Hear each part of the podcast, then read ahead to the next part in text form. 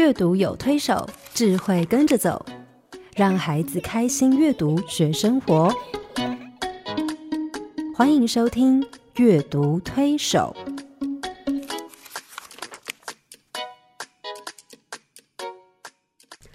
听众朋友，你好，我是黄乃玉。各位听众朋友，大家好，我是刘青燕，欢迎您再次加入阅读推手的行列。黄老师，我们前几个礼拜在谈啊特殊需求儿童哈，我我想其实呃呃回到创作者，就是图画书创作者来说，其实他们关注的并不只是是一般的健康的啊，我们所谓的比较一般一般的孩子哈，对。他其实也关照到特殊需求的孩子。对，那我们前两个礼拜有强调一个很重要的主题跟概念是，这些书并不是创作出来给特殊需求孩子看的，嗯，它是给一般的孩子是。来阅读，让他们可以去认识这些特殊需求孩子，他们跟一般的孩子之间的差异，他们需要的协助，是。他们的各种需求，对。而我们怎么可以去认识他们，然后进而认识了解之后，可以啊、呃跟他们可以一起啊、呃一起相处哈，对，对。而且我觉得，其实如果一个孩子他因为不知道他的同学嗯。的特殊的情况，他就会不太敢，跟他相处，而且容易会有误解，对，用错误的方法去跟这些朋友相处的嗯时候，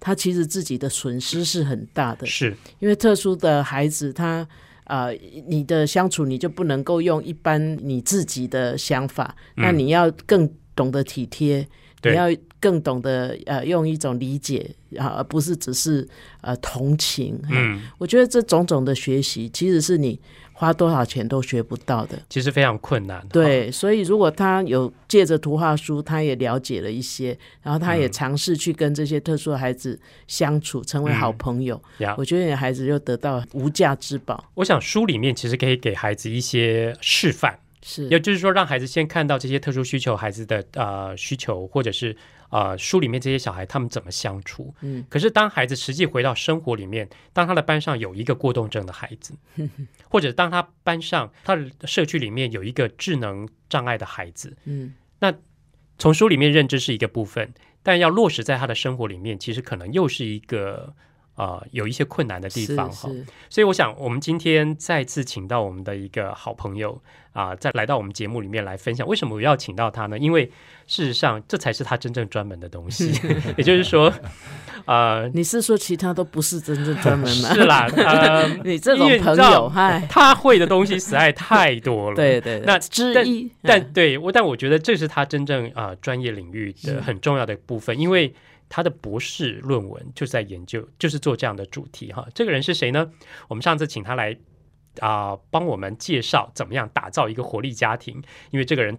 从头到脚，从里到外都非常有活力。嗯好，这个人就是彰化师示范大学运动健康研究所的教授江一村老师，欢迎江老师。好，他也是个特殊儿童，黄老师好，还有青年老师好。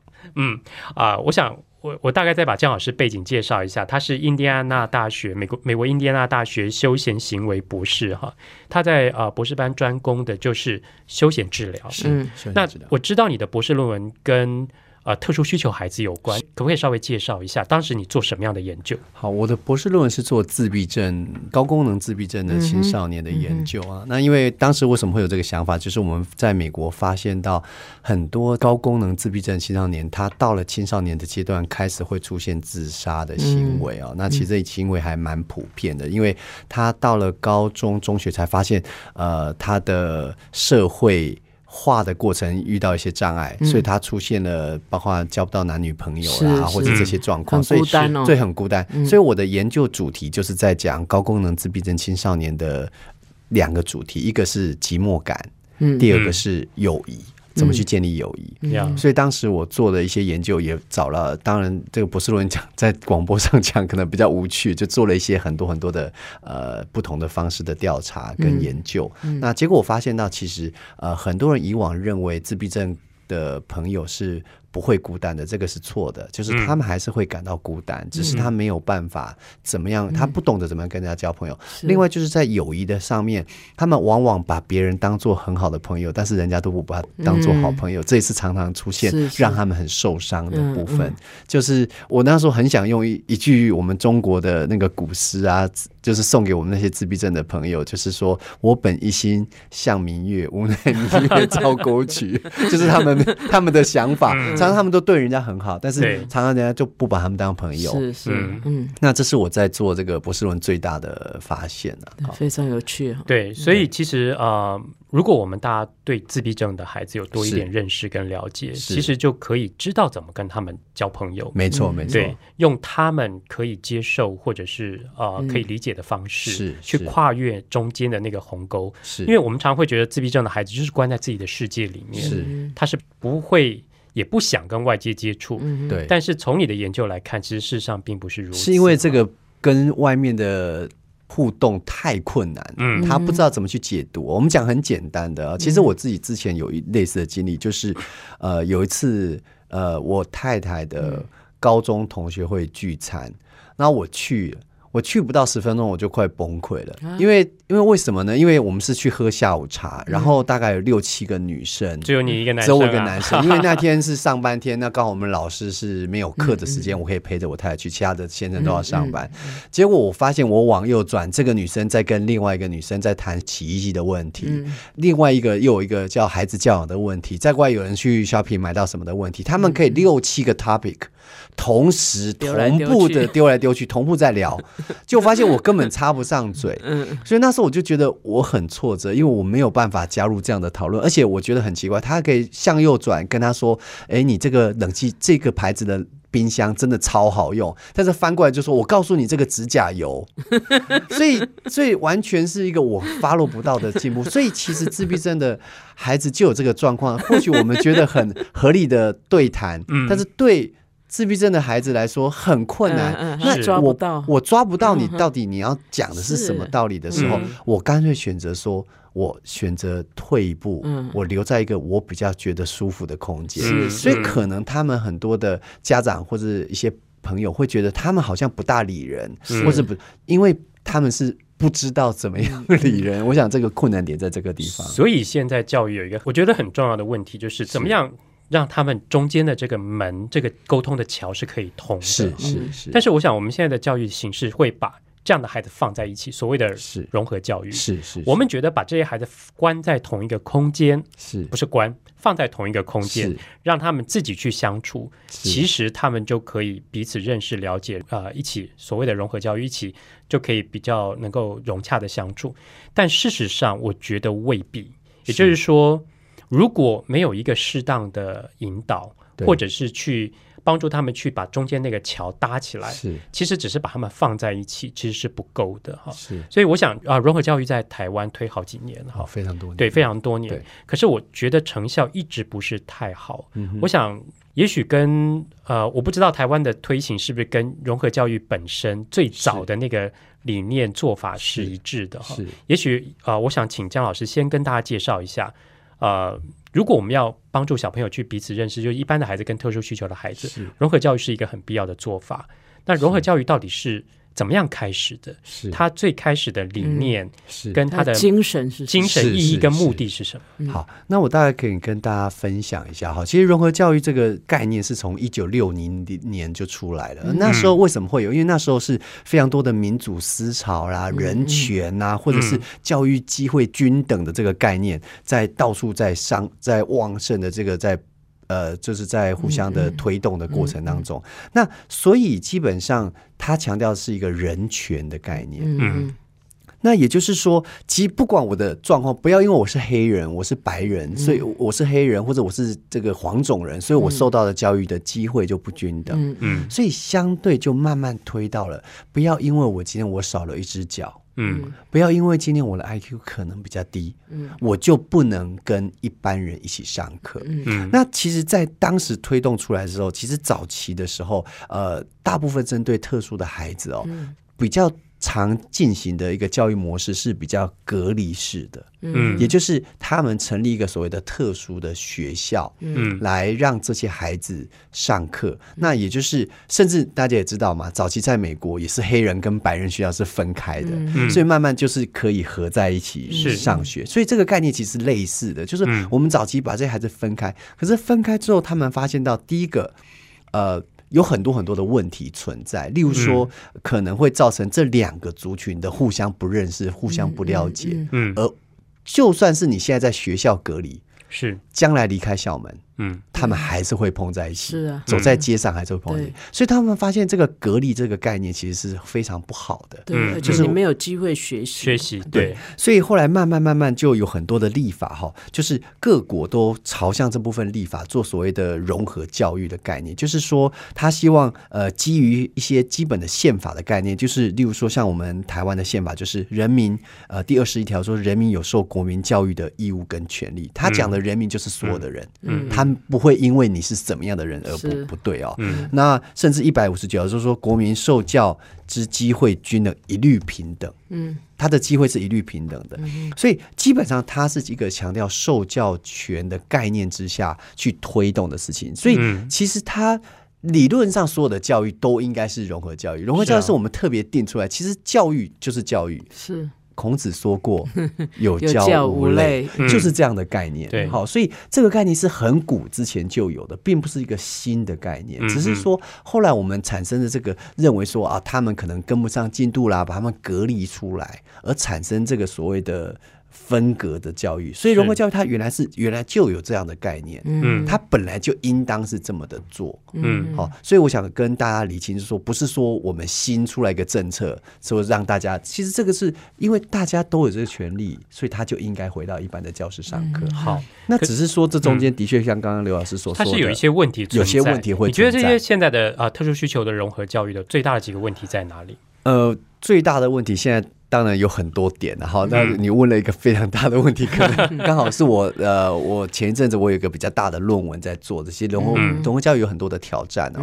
那其实最大的几个挑战是，第一个，例如说学校的准备不够。嗯好，因为以往我们学校准备是给准备我们心目中的孩子所准备的，是好，例如说光环境就好了，嗯我们无障碍设备做的不好，对。很多孩子只能在一楼，可是我们现在很多学校是一年级在一楼，二年级就进到了二楼，二楼。三年级到三楼，越来越高哈，或者是呃你的二楼之间没有电梯没有电梯，所以其实针对很多光物理环境来说，很多的学校就没有 ready。嗯那例如说，很多的从校门口走到教室，就发现重重的障碍。嗯我想这是第一个，光物理环境。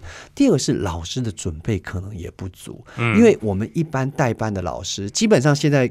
基于最新的生权法的定义哦，就是孩子们他有权利去选择他要去一般的学校还是去特殊学校学。校，那当他选择去一般学校的时候，这个学校是不得已拒绝嗯嗯考了。可是他今天进到一个学校，那他可能进到一般的班级。那我们一般老师的养成教育的过程当中，很多都只修了一门课。三学分特 特特教教特教学特教学导论的课，所以我们现在可以去想象，一个人从小到大，他如果都没有碰过这个身心障碍的特殊学生，嗯然后他只修了三学分的课，而且假设他的自闭症只上了。一节课三个小时，嗯。他能多认识这个障碍障碍，而且而且而且自闭症还算是好的哦。他如果遇到了其他的，例如说像玻璃娃娃、嗯。像一些罕病，他根本不知道从哪里下手，所以老师上面常常会出现互相排斥，嗯就害怕接受到这些学生。那不过我们目前看得到是，呃，我觉得还蛮欣慰，就是很多学校有很多老师，你会发现他只要一开始带了这个融合的班级之后，他就永远在带融合班级，因为他的经验越来越好哦。是所以当然这个对这些老师来说是有点不公平，因为他就会变得非常非常的辛苦。对，那其实现在我们好像不分很多账别啊，就是如果你班上来了一个特殊学生，你的学生人数可以少一些些哈。那嗯其实这个其实是很不够的，因为其实还一个老师他要顾到这样的孩子，他要花费的心力会更多。其实不是多照顾三个孩子的问题，嗯他花很多的心力。所以我倒觉得在这个部分，嗯，对于老师的 motivation 啊，就是这个动机、鼓动的动机啦，继续教育，其实。都很不足。那当然，很多是学校上面的行政的处理也会有一些些相关可以需要进步的地方。但是我我要强调是说，虽然现在我们看到融合教育的缺点或是出现的问题很多，但是并不代表它是件错的事情。是是。那我们就是因为有这些问题，我们要不断的改进嘛。啊，例如说老师的继续教育要多，对，好，甚至是如果以后你要成为老师，你的特殊相关的不要只有修一门课特殊讨论而已，你可能更，就是说通常经常看到的比较多数，你会碰到几率比较高的，你可以准备多一门课让孩子们修，甚至实习的经验哦，嗯，或者是。呃，老师的继续教育，嗯，应该做得更好。我看到前一阵子我在台呃台北启智学校帮一些老师做了继续教育哦，那这些老师也都很开心，就说啊，其实我早就想要学这个东西，终于有机会做继续教育的课程了。像这些都是我们可以帮助融合教育的。当然，呃，家长的教育可能也是一个部分，就是你到底呃怎么样透过专业的人，嗯，来帮忙你。你来决定你的孩子要到特殊学校还是融合教育的，就是一般的学校，这也是家长需要的一些资讯。所以显然，在融合教育里面，不只是老师必须负担那个责任，是整个的教育机制体系体系，它其实是有一定的责任的负担，包括老师，甚至包括家长。家长提到家长，家长也是很需要，因为这些角色，包括这些机制，其实呃。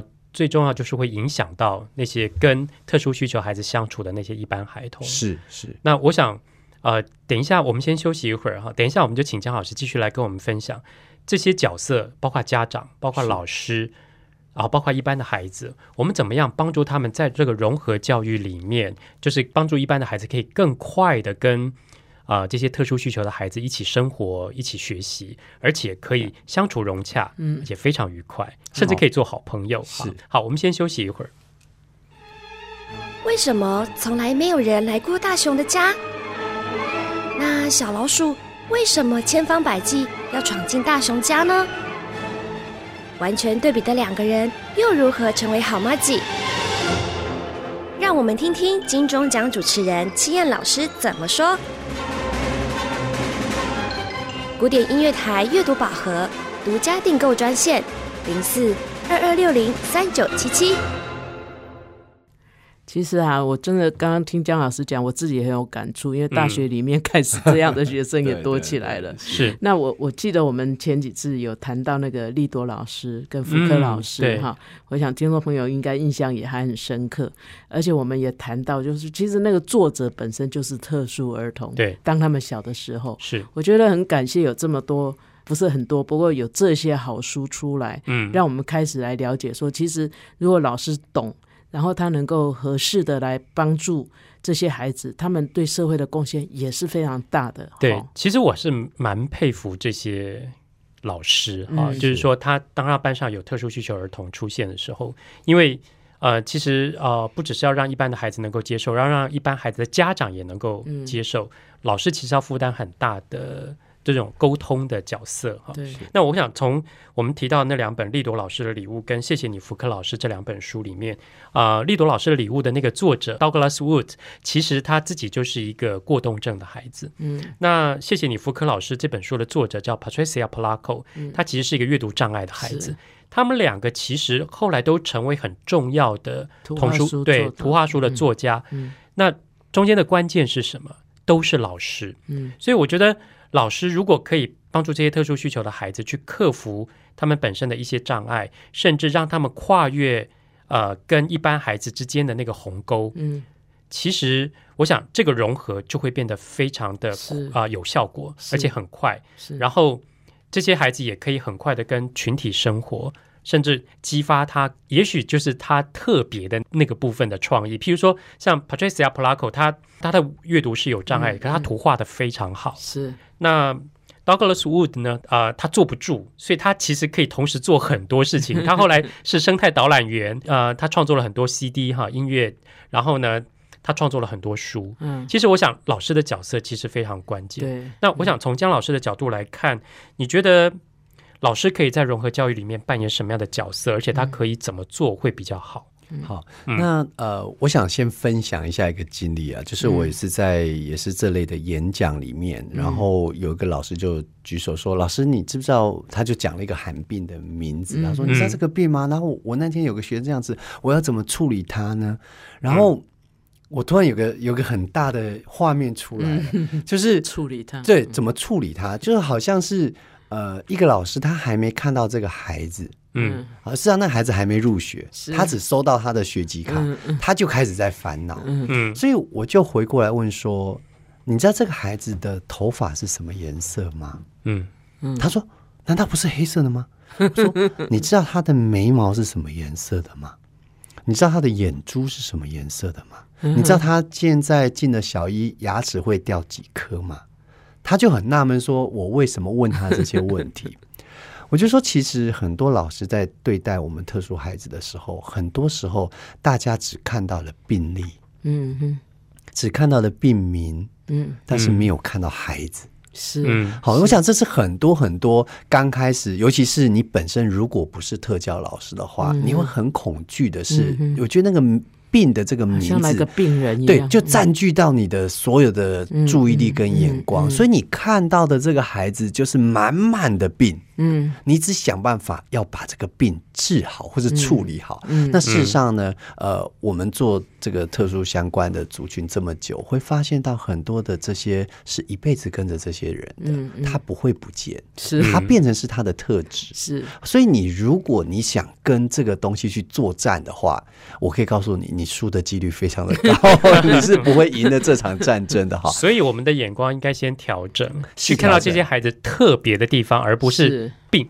对，应该是看这个孩子本身，嗯，好，例如说，呃。我们有很多的糖宝宝很适合做接待员，嗯，大家可能都知道为什么，因为他们总是充满笑容，他们非常 nice，是总是充满，就像小天使一样，总是充满笑容。所以我觉得很多老师的心态调整是：当你今天有个特殊的孩子进来，当然了哈，有一些些重要的问题要注意，例如说可能他是坐轮椅啊，他到教室来的无障碍，你要帮助他解决哦，一些很明显的。但是至于说其他的部分，我觉得老师们先不要这么。重点在看这个，先去认识这个孩子，嗯，例如说他的家庭功能，嗯，他爸爸妈妈的期待，嗯，其实有的时候哈，我我觉得很多老师遇到很多压力是来自于父母了哈，那我觉得父母的再教育或者父母的。教导父母去加入一些成长团体，这些都是老师可以做的事情。就是他可以，你可以用了很多很多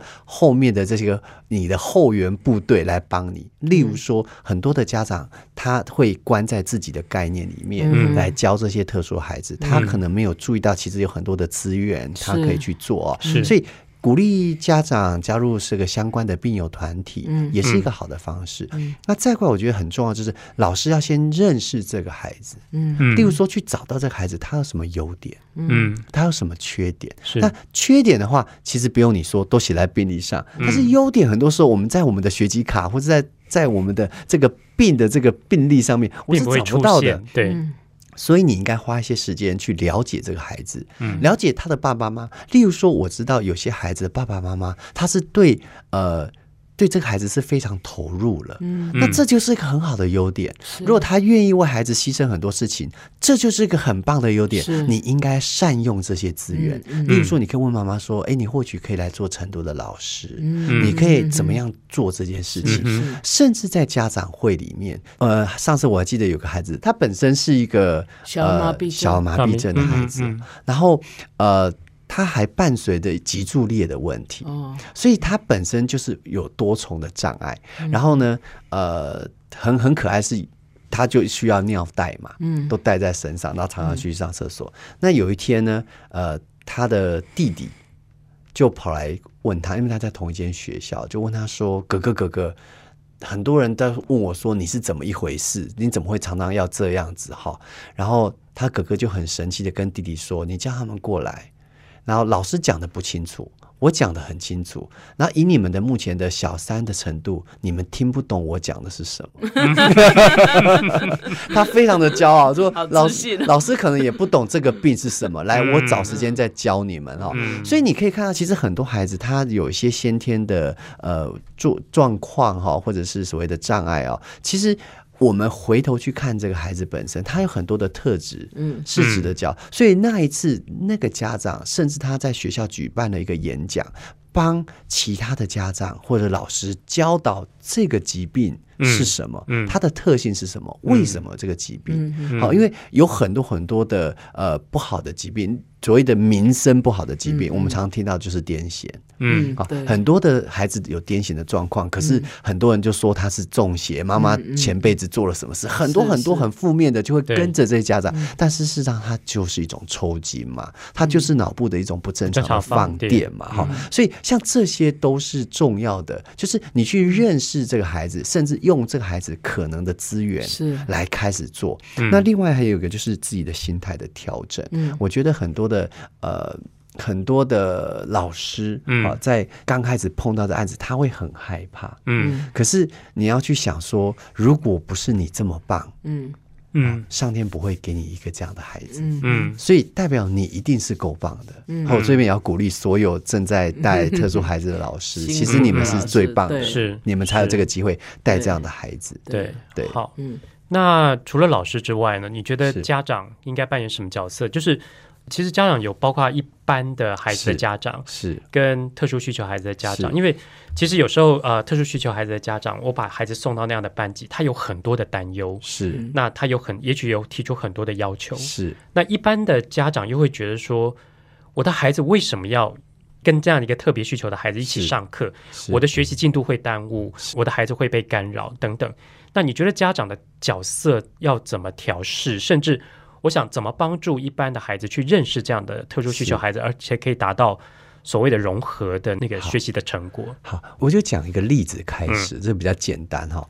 就是呃，之前有一个小朋友，他回到家里，他们班上哈有一个就是也是类似脊柱裂的孩子，他本身会有时候会漏尿，嗯，然后呃，他有时候如果处理不好，因为他们有时候是要插导尿管嘛，哈，要漏尿的问题，然后。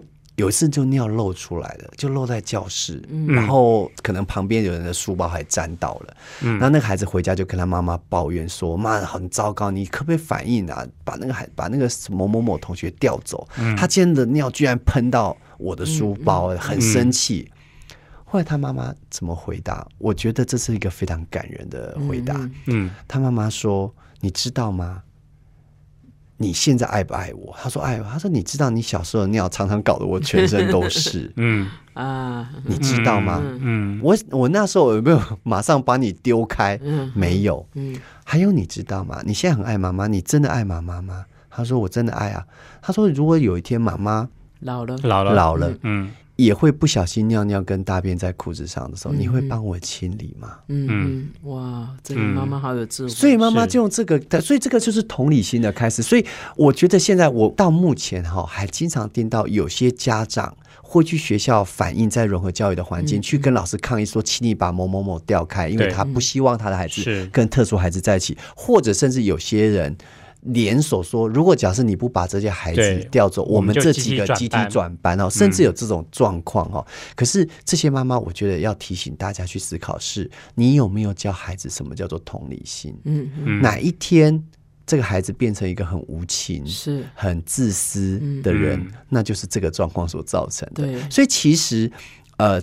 在班上有一个特殊的孩子，其实对这个孩子是一个最珍贵的礼物。我觉得是，我觉得对孩子来说是一个很特别的学习的经历。是是，因为其实未必每个人在生活过程里面都可以跟这样的孩子一起相处。是是是，对。所以我想，你刚刚提到那个同理心很重要。我想，这是这是一般的家长其实最需要帮助孩子去培养的一个心理的状态。是那。呃，特殊需求孩子的家长呢，他怎么样在里面扮演一个角色，是可以帮助他的小孩跟一般的孩子做沟通，而让他们去了解他自己的这个孩子。因因为每一种特殊孩子，他的因为障别的不同，他有很多不同的特性。那通常，例如说，我们就举癫痫就好了。很多孩子会被癫痫的孩子吓到，尤其是当他们有发作的时候。小发作还好，他觉得你就发呆；但是大发作，他会倒在地上的时候，他就会造成很多孩子的恐惧。那这个时候，其实很多家长，你可以扮演的是，因为你跟这样的孩子相处这么久，你应该。有这个能力去跟其他的呃小朋友，甚至其他的家长去说明这个状况。如果没有办法，你其实还有一个办法，你可以找一些资源。好，例如说，可能你加入一些病友团体，病友团体有些妈妈是比较能够说话的，你可以请这些妈妈帮忙啊。我想提供资讯是一个非常重要的。是第二个，我倒觉得可以。呃，家长的态度是你进到这边，你可以态度是说，你还要帮忙。这个孩子，他不是说你把这孩子从特殊学校拉出来丢到一般班级，他马上就变成一般的孩子。是，你还有很多的责任你要做。例如说，你必须要去思考到说，这个孩子适不适合在这样的一个环境下。好，我我觉得现在还有一些迷失啦，很多的呃家长一直想孩子念高中、念大学，哈，都送到很多。这但是到底这孩子是不是真的需要？我倒觉得家里有特殊的孩子的爸妈，可能要静下心来想一想，什么东西对孩子。一辈子是最好的，是。一辈子是最好，就是他们还要活很久很久。那他们到晚年五十岁的时候，他回过来会思考说，这一段对他来说有没有意义？好，所以你在安排很多的事情的时候，要去思考，也是也因此呢，当你的孩子如果进到融合的班级，嗯，你就要去思考说，我的孩子在这个班级可以扮演什么样的角色，可以学到什么样的东西？嗯，相对他的班上朋友怎么样帮助他？好，例如说，可能自闭症的孩子，可能他有些习惯。你可能先要去学校跟同学讲，例如说，他手上右手总是喜欢抓着一个他的铅笔盒，你千万不要拿。他的铅笔盒，拿他他会生气。嗯，好，或者在他面前不要提到什么。当然，有的时候我们适度的去 facilitate，但是也不要过度，因为过度的话，那就跟放在特殊学校没什么差别了。对，所以我想，呃，融合教育很重要的，呃，当然是让这些特殊需求的孩子进到一般的。啊，学习环境跟一般的孩子相处，但我自己的角度，从因为毕竟那样的孩子少数，但他影响的是那个班级多数的一般的孩子。那我觉得对一般的孩子最重要的，就是你刚刚提到那三个字，叫同理心。是我们是不是能够帮助孩子去同理那样的孩子，去看到他的特质，而不是看到他的病，然后我可以跟他用一个比较。呃，适合的方式来互动、相处、沟通，进而甚至可以建立友谊等等哈。我想这是融合教育很重要的目的。那同理心这些事情对孩子来说就非常重要了。没错，没错。哦，我想这个父母跟师长都必须在里面扮演很重要的角色。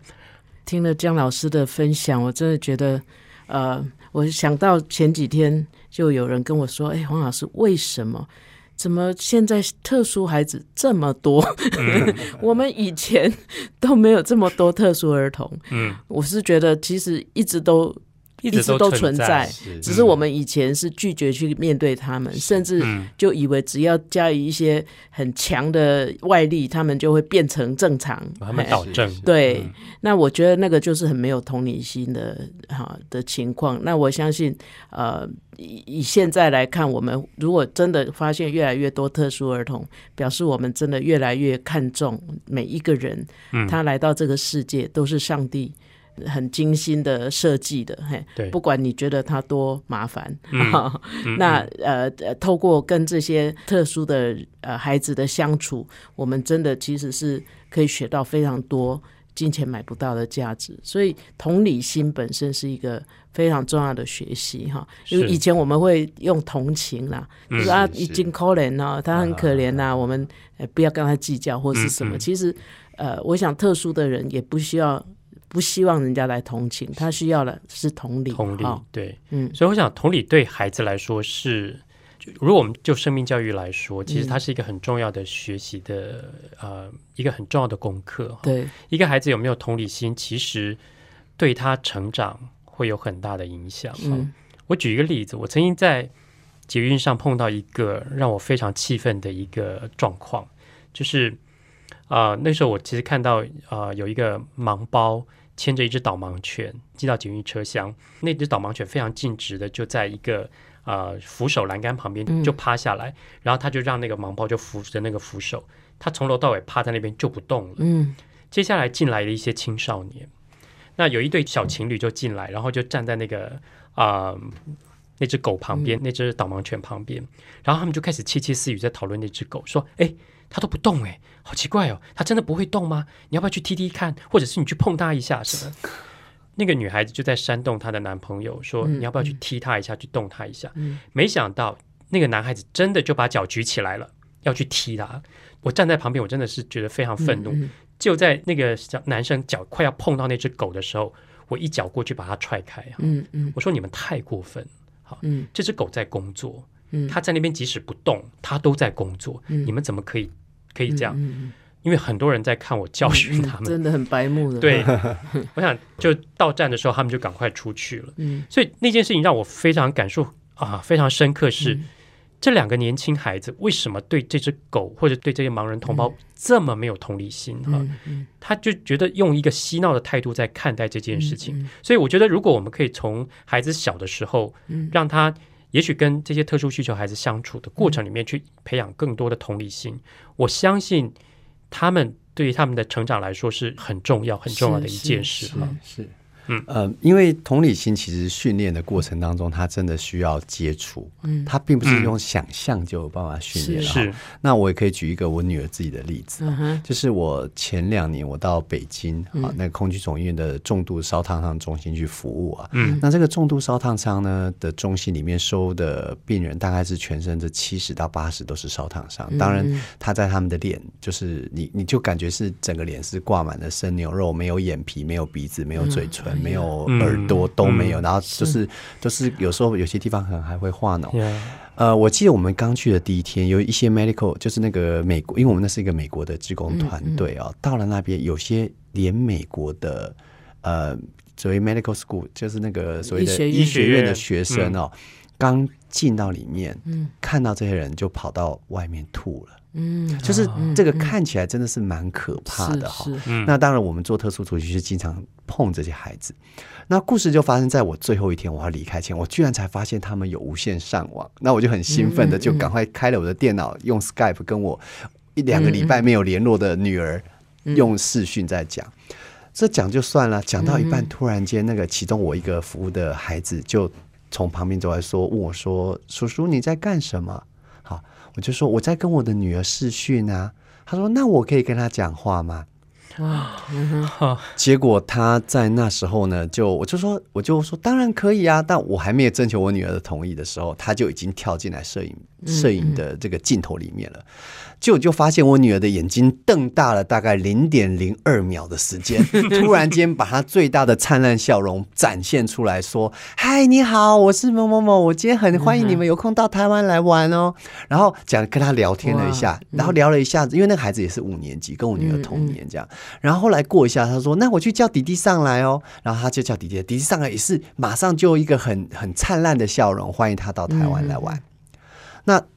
我们在这个画面的时候，我后面有些我们美国的朋友，他们看到了，他们也同时，因为我我就我我本来是先叫他们来看我女儿嘛，就那些后面有几个几个我们一起去的职工就在后面就哭了，嗯，他说你是怎么教你的孩子的？他就哭的很很伤心。我说也还好，因为为什么？因为我的孩子平常就跟我到一些特殊的孩子的机构里面去这样子。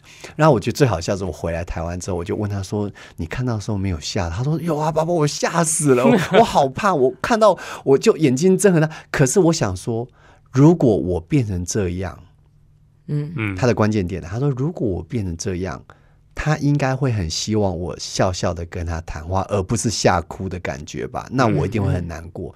对，那我说，那为什么弟弟？上来讲的时候，怎么他一点都没有惊讶呢？他说：“因为我下去叫弟弟来看的时候，我说不管你看到什么，你笑就对。”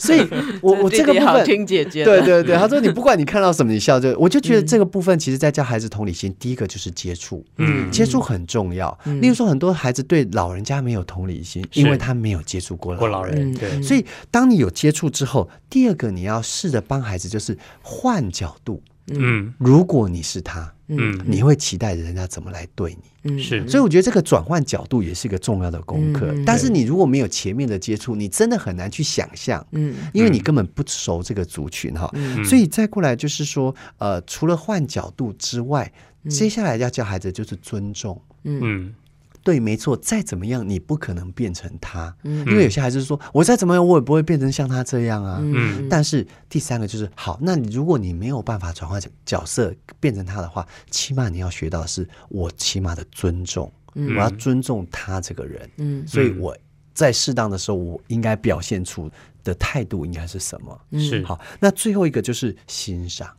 就是每一个人都有他值得欣赏的地方，所以要去找他有什么优点啊。我想这些一步一步来，就可以慢慢养成孩子在对不同族群的朋友有不同的一个同理心。嗯，哇，零点零二秒就可以露出笑容，哎我都不确定家庭教育好成功哦。我都不确定我其实当时我很现在露一骄傲。下给我。看，其实当时我真的很骄傲，而且重点是是。我后面的朋友哦，他们都看到他被吓到的那一幕，嗯嗯然后他马上就转成最大的笑容，然后欢迎他来玩。哦。其实那时候我其实我也觉得说哇。我很感动，就是之嗯。前有时候我带他去做志工也好，或者是到一些特殊孩子的机构，嗯。呃，以前小时候是在是因为我要带着他嘛，嗯。所以觉得他是累赘拖油瓶，要拎着去演讲。但现在我觉得我很开心，他有接触这到这些孩子的是，机所以会。各位父母大家加油啊啊！因为呃，我们孩子的表现就会让人家看到我们在背后，在孩子身上怎么教导呃怎么教导他。对，所以我觉得对孩子来说，这真的很不容易，尤其是当他面临突然的那样的一个状态，我我都不确定我自己做得到。嗯，但是我想这个很重要，就是除了眼光之外，心态很重要。是。我想你呃，你女儿在当时很快的转换心态，嗯。以对方的角度去思考，嗯。我觉得。那零点二秒、零点零二 秒的那个时间，其实他就已经在同理了，转换过去，他马上同理。对，那已经变成他本能了耶。是啊，嗯那我我觉得，如果每个孩子都可以这样，当他面对一个，我想不只是特殊需求的孩子，是呃，包括其他各种不同跟他不一样的生命个体或人的时候，是我其实觉得他就可以用一个比较呃适当的方式去应对、对去面对，而且是一个很开放的心胸，是。他的人生的路也很宽广不。过这点我要补充，我女儿她念的班级有好几届，他们班上都有特殊的孩子，所以她从很小就有跟特殊孩子同班的是经历，甚至她是见怪不怪。所以她 我觉得这我就最看到这部，我也要感谢。她有这个融合教育的这个角度，所以现在有的时候，例如说他现在已经是青少年了，有时候我跟他有些冲突，嗯。我就会说，你能转换到我的角色来看这件事。如果你是我，你会怎么做？嗯所以我就发现这样子沟通反而就变容易了。所以嗯应该跟爸妈，就是这边的听众朋友说，就是你你要知道，这个事情不是只有这件事情可以对懂对你，以后他跟你的沟通可能都会有比较好的对，因为很多父母在，比如说当他的孩子班级有这些特殊需求而孩子存在的时候，是。他们第一个就是我站在我的孩子的立场去讲，你会影响我的学习，你会影拖累班上的学习课程嗯嗯。等等。可是他们没有把眼光放远，是。这个其实是一个很重要的学习，而让他们可以去面对各种不同的人。不不同的生命个体，而去看到他们的价值。嗯我常常觉得这件事情哈，动物做的比我们好哎、是。动物比较不会有这种，也许啦，你说动物不会思考哈，但是是我觉得正因为这样，动物其实展现出来的那种同理、嗯。那种情感性，其实比我们这些有理性思考的人类更令人佩服哈。嗯。就你刚才讲的时候，我想到两本书，一本是也许是可能你很感兴趣的，就是啊、呃这两本书的同一个作者是日本的嗯。作家，叫大冢敦子哈。嗯。他是一个摄影师，那他就在记录这些特殊需求的孩子啊、他们跟动物之间的关系，嗯然后去展现那种啊、包括同理，包括情感，包括情感支持哈，对于这些特殊需求孩子的那种啊、复原的状态的改变哈，身体复原状态的改变。嗯第一本是谢谢你方琦哈，那这个在讲啊、海豚治疗岛屿。海豚治疗中心，美国佛罗里达州那个海豚治疗岛屿有几只海豚，其实在帮助特殊需求的孩子，嗯包括血癌的、癌症开刀的、啊、脑性麻痹的、肢体障碍的这些孩子，让他们可以跟海豚之间的那个互动，去伸展他们的肢体，然后去建立情感，得到支持，然后身体慢慢得到复原。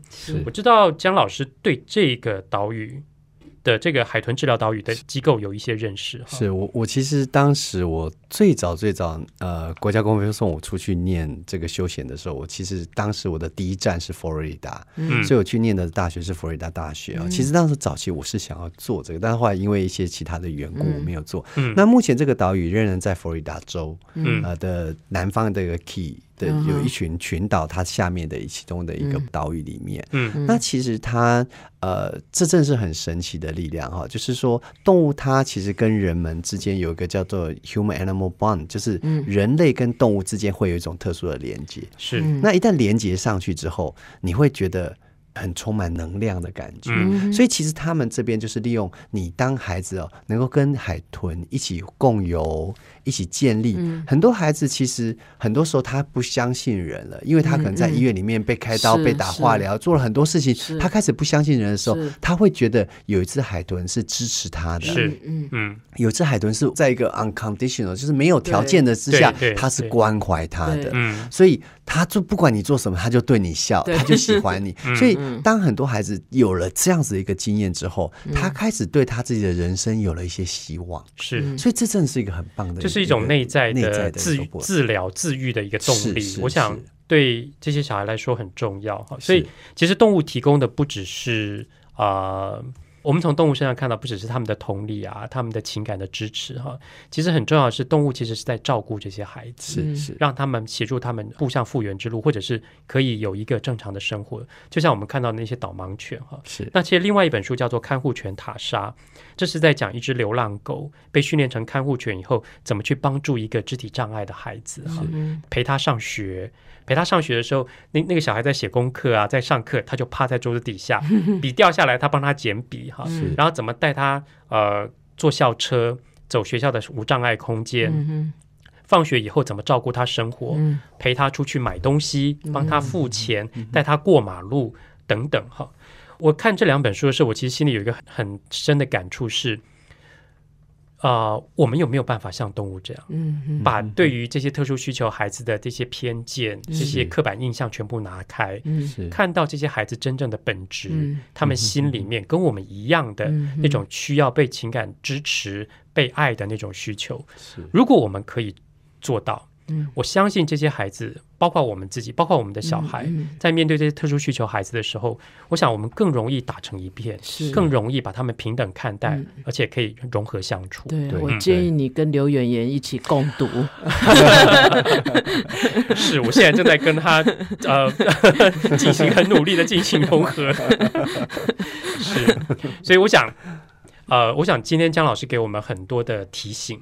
然后给我们很多感人的故事跟实例哈，呃，我想啊，不管是一般一般的啊儿童的家长，或者特殊需求的儿啊儿童的家长，其实我们都可以一起静下心来，好好想一想，怎么样可以在这当中，我们去建立同理心，去建立一个呃沟通的平台，去建立一个可以互相啊共融相处的一个形方式，然后让彼此在这样的一个学习环境里面都一起成长。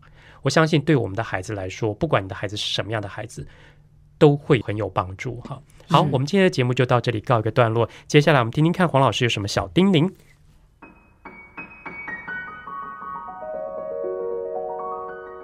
乃玉老师的阅读小叮咛。各位朋友，我想啊，我们这个节目。录到现在，你们家一定成为一个阅读家庭了吧？也许你本来就是了哈。那我觉得有的父母一开始对孩子期望很高哈，那孩子如果达不到，你一再失望啊，一次失望，两次失望，三次失望以后，嗯，可能就会灰心了哈。其实我们要对自己跟孩子有信心，你要相信我们自己有耕耘就会有收获，即使收获。跟原先预期的有一些差距，也不一定不好啊。同时呢，我们也要相信孩子的成长需要时间哈。就像我们把一颗种子种到地里面哈，我们要做，我们要洒水，我们要啊这个拔草哈。可是你就是要等待哈。所以，我们呃作为一个园丁哈，你只要松土啊、撒种、灌溉。这阅读的种子总有一天会开出美丽的花，呃，结出一些好的果子。你不要看孩子好像阅读的时候不是很喜欢，或者是他读的东西，呃，可能不是你觉得很有意义的东西，其实没有关系哈。真的不要跟孩子说，我就知道你不行，我看你这辈子别想读什么书了，没有用的啦，啊，你你白白浪费我的时间。哈有的父母真的在失望的时候会讲出这些自己很不想讲的话哈。其实孩子的学习是随着父母期望走了，好，别忘了信是所望之事的实底，是未见之事的确据。我们不要用孩子目前的表现来断定他呃对你来讲是一个成功还是失败的呃这个案例哈。呃，你要有信心。你要相信，只要你自己也喜欢阅读，你也给孩子好的环境，你也做到你可以鼓励的，你也给他一些啊喜欢阅读的伙伴，然后你就呃可以高枕无忧 哈，安然的等待你的孩子这个阅读的呃这个习惯呢啊开花结果。本节目由 FM 九七点七台中古典音乐台制作播出。邀您一同享受阅读，丰富孩子的生命。如果你对这个节目有任何想法、建议，我们都很欢迎你在 Apple Podcast 留言打分评星，也邀请你订阅这个节目，并分享给身边的朋友。感谢您的收听，我们下集再见，拜拜。